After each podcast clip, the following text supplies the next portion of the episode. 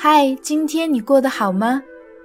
欢迎收听本期古典音乐背后的故事，我是主播 Emily。今天向您推荐斯梅塔纳的作品《我的祖国》。伟大的捷克作曲家斯梅塔纳之所以被后人称作是第二个贝多芬，不仅仅是因为他继承和发扬了乐圣的音乐风格。还因为他晚年有着与贝多芬十分相似的命运，恐怕很少有人了解，斯梅塔纳也曾因疾病而双耳失聪，在与病魔抗争的过程中，写出了被誉为捷克民族交响乐起点的名曲《我的祖国》。一八七四年，刚进入知命之年的斯梅塔纳突然患上了一场可怕的疾病。导致听力严重受损。当时他刚刚开始创作交响诗组曲《我的祖国》中的第一首《维谢赫拉德》，双耳已经几乎听不到任何声音。对于任何一个作曲家来说，双耳失聪是一个多么大的打击，简直像是魔鬼夺走了全部的呼吸和生命。对斯梅塔纳来说也是一样。他的创作力还旺盛着，很多美好的曲子还没有写出来，上天却和他开如此致命的玩笑。更何况现在他正在着手创作一生最为得意的作品。不管用什么办法，他一定要把自己对祖国山河、对英雄的热爱都经由这组组曲表现出来。斯梅塔纳很快便从失聪的打击中重新站起来。他振作精神，以坚强的毅力继续进行《我的祖国》的创作。《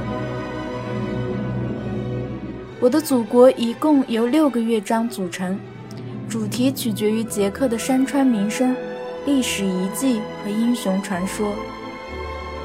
第一乐章《维谢赫拉德》描写古代捷克的光荣历史。第二乐章《沃尔塔瓦》描写捷克的沃尔河道风光。第三乐章《沙尔卡》描写民间传说中的女英雄。第四乐章《捷克的田野和森林》生动描写了祖国的自然风光。第五乐章《塔波尔》和第六乐章《布兰尼克山》描写了人们与异族压迫者的斗争。